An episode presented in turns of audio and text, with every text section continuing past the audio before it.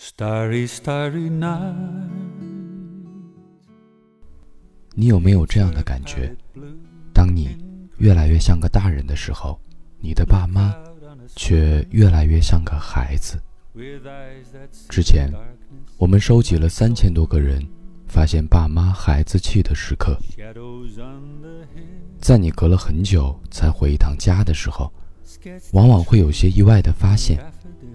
你会看到，你心目中什么都不怕的爸妈，这些年来可能一直是在装成熟，装作勇敢，装作坚强。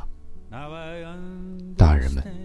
只是一直在忍，装成一副大人的样子，做大人该做的事。直到我们长大才发现，小孩子有的特点，他们都有。比如淘气、贪玩、爬树、看《熊出没》、拿玩具枪装酷、打王者荣耀、任性、偷偷养流浪狗。偷偷吃甜食，爱撒娇，自称宝宝，向你要红包，没安全感，走路时怕摔倒，听见去医院就捂住耳朵，依赖，说想你，离不开你，过马路时紧紧地抓住你的手。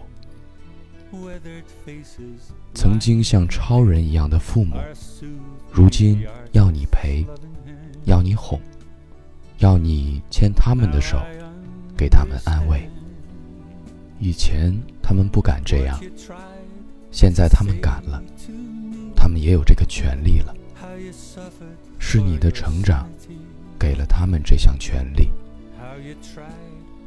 一定要听到最后，因为最后。全都是你们的故事。第一个故事来自抹茶抹茶控。有一次，妈妈嘴巴上火，拿艳红色唇膏厚厚的涂了嘴唇，撅着嘴要给我和老爸一个吻。我当时在厕所洗漱，听见屋里边老爸无力的咆哮声，伸了个头出来。惊恐的看见，老妈撅着大红嘴唇冲我过来了。我被堵在厕所里，以一种极其倔强不屈的姿态，被老妈亲了一口。第二个故事来自熊大熊大，我是熊兔。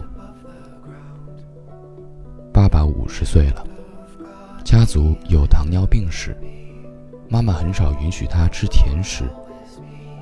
生日的时候，朋友送了我一箱奥利奥，他特别开心，趁妈妈不注意，偷偷在自己包里装了好几盒，准备带到单位去吃。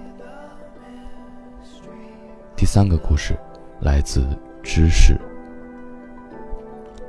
跟爸爸一起去看电影《战狼二》，戴着 3D 眼镜，有子弹朝脸上飞过来的镜头，特别的逼真。我当时一点反应都没有，可是爸爸却一下子向我这边靠过来，一把搂住我的胳膊说：“妈呀，吓死我了！”第四个故事来自 Mr. Chen。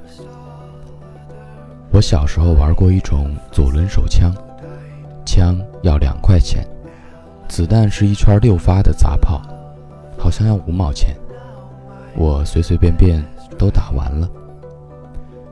有一次无意间发现，老爸偷偷的像个孩子一样，拿着枪在耍酷，却一直没有扣动扳机。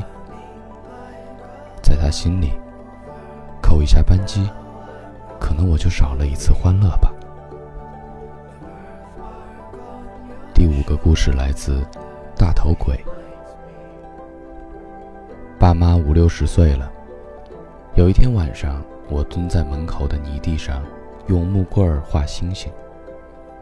阿爸跑出来，给我画家里房屋的大概规格。妈妈呢，也蹲下来看。他们彼此为聋哑人相互无言但眼神笑容更胜话语。第六个故事来自 wincy